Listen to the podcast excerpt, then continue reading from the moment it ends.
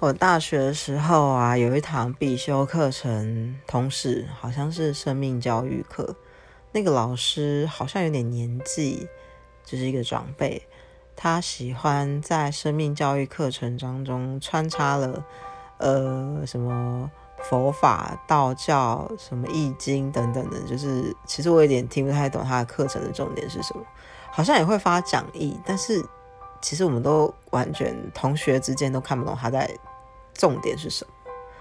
那好像要上两个学期吧，在最后一堂学期的期末的最后一堂课，他突然就是请大家看纪录片。